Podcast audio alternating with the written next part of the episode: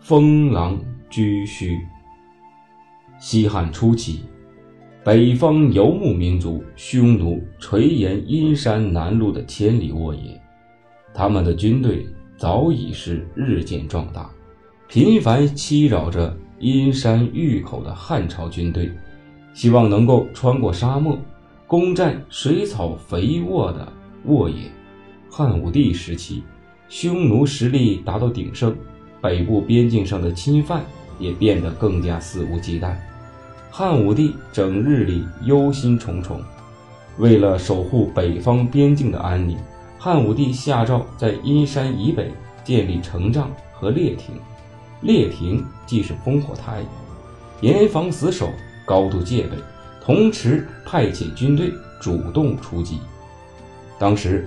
冠军侯骠骑将军霍去病在众多攻击匈奴的将领中脱颖而出，成绩卓著。在他奉诏六次出征中，歼灭匈奴十万多人，为早日扫平边患立下赫赫战功。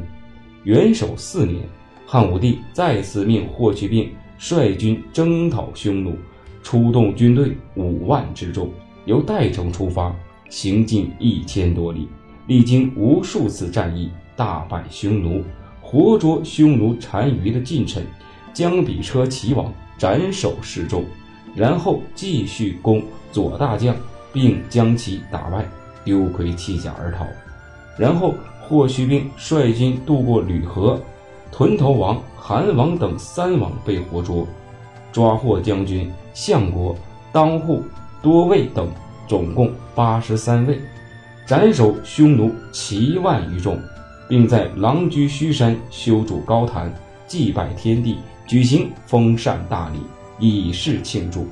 霍去病胜利后班师回朝，汉武帝喜形于色，并增加封赏霍去病十亿五千八百户，以示嘉奖和称赞。